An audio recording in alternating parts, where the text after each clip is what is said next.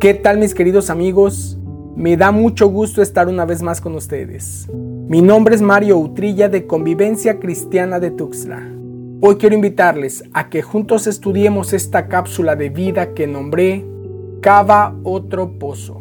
Este tema es muy interesante porque tiene que ver con la oposición que enfrentamos en el día a día a lo largo de nuestra vida. Oposición que muchas veces nos hace desistir de seguir avanzando a nuestra meta. Comencemos. Acompáñame en tu Biblia al libro de Génesis capítulo 26 versículos 12 y 13. Isaac sembró en aquella tierra y cosechó aquel año al ciento por uno. Y el Señor lo bendijo.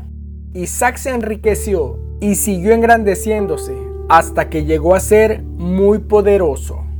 Qué hermoso es cuando Dios bendice tu trabajo, cuando Dios bendice la obra de tu mano. Este pasaje dice que Isaac sembró y el Señor lo bendijo. Esa es la voluntad de Dios para sus hijos. Esa es la voluntad de Dios para quienes le buscan. Bendecirles. Aquel hombre y aquella mujer que habita al abrigo del Altísimo y que permanece bajo la sombra del Omnipotente está destinado a vivir en bendición, porque la voluntad de Dios es buena, agradable y perfecta. He escuchado a gente en desgracia decir, estoy en esta condición o me encuentro en esta mala situación, porque Dios así lo quiere. Yo no creo que esa sea la voluntad de Dios. Dice la Biblia en el libro de Proverbios, capítulo 10, versículo 22. La bendición del Señor es la que enriquece y Él no añade tristeza con ella. Permite que Dios te bendiga. ¿Cómo? Buscándole, amándolo con todo tu corazón, esforzándote en hacer su voluntad. Deja que el Señor y Dios te favorezca. Ahora continuemos con los versículos 14 y 15 de Génesis capítulo 26 porque tenía rebaños de ovejas, vacas y mucha servidumbre, y los filisteos le tenían envidia. Todos los pozos que los siervos de su padre habían cavado en los días de su padre Abraham, los filisteos los cegaron llenándolos de tierra. La envidia no es nueva. A los seres humanos nos molesta cuando alguien prospera, cuando alguien está bien, cuando alguien se ve bien. Juzgamos a la persona que prospera económicamente. De seguro está metido en negocios turbios. Juzgamos a la chica que se mata en el gimnasio. Es una narcisista, ególatra, presuntuosa y vanidosa. Además, no ha de tener nada más que hacer. Criticamos al matrimonio que más o menos funciona. Hasta crees que son felices. La felicidad no existe se me hace que son pura hipocresía. En esta historia, la envidia nació en razón de la prosperidad de Isaac. El problema fue que ese sentimiento no solo se quedó en palabras, lo llevaron a los hechos. ¿Cómo? Cegando o tapando sus pozos, afectando su labor. Pero ¿qué hizo Isaac? ¿Qué nos enseña la Biblia para esta situación? Versículos 18 al 20.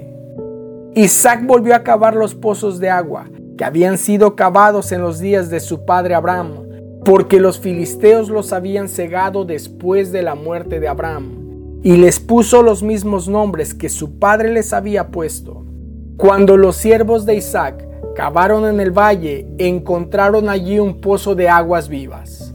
Entonces riñeron los pastores de Gerar con los pastores de Isaac, diciendo, el agua es nuestra, por eso llamó al pozo Esec, que significa riña, porque habían reñido con él. En esta ocasión no cegaron el pozo, les quitaron el pozo de aguas vivas, les robaron su fuente de producción. Este pozo que no hemos cavado, que es virtiente, lo queremos y es nuestro.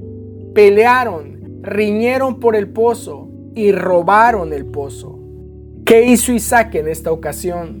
Versículos 21 y 22. Cavaron otro pozo y también riñeron por él. Por eso lo llamó Sidna, enemistad. Y se trasladó de allí y cavó otro pozo y no riñeron por él. Por eso lo llamó Rejabot, lugares amplios, porque dijo, al fin el Señor ha hecho lugar para nosotros y prosperaremos en la tierra. Pregunto, ¿cuántos de nosotros vivimos frustrados porque alguien cegó nuestro pozo? Porque alguien robó nuestras ilusiones o porque alguien se adueñó de nuestro trabajo. Alguno me podrá decir, Mario, mis padres nunca me apoyaron y eso cegó mi pozo. Eso enterró mi futuro. Mario me dijo que me amaba y se fue, me abandonó. Mi fuente de alegría se secó. Mario, yo creí que era un buen negocio y fracasó. Que no me digan que no lo intenté. La vida es cruel conmigo y no me deja avanzar. O también podría ser, estudié tanto para qué. Nadie me da trabajo. Sigo siendo del montón. Dediqué toda mi vida a este proyecto. Di todo para que me despidieran. Como dije en un principio, existe tanta oposición que nos hace desistir de nuestra meta, que roba el propósito de nuestra vida que llena de piedras nuestro pozo hasta cegarlo. Mario, ¿qué hago? A este tema lo titulé Cava otro pozo. ¿Qué nos enseña la Biblia? Cuando le echen tierra tu pozo, cava otro pozo. Cuando te roben el pozo, cava otro pozo.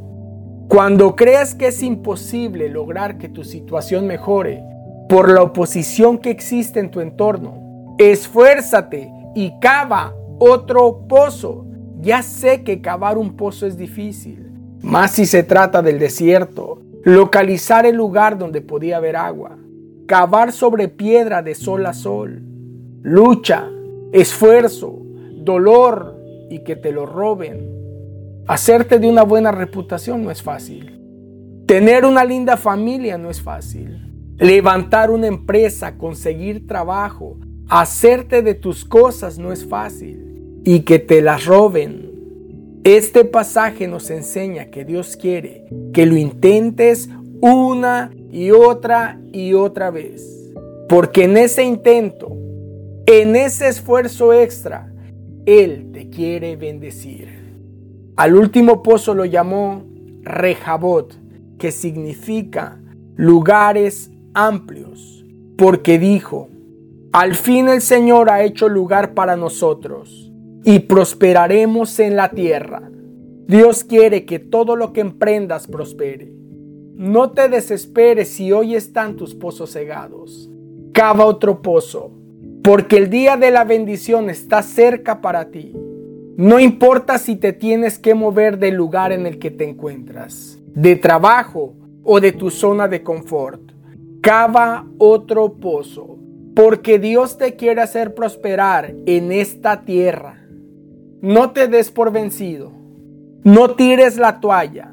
No te rindas. No desmayes. Sin importar las puertas que se hayan cerrado. Inténtalo una vez más y cabo otro pozo.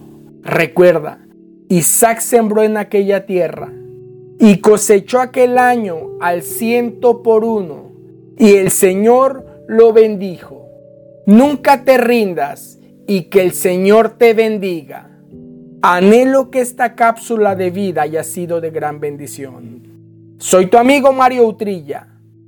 Te envío el más grande de los abrazos.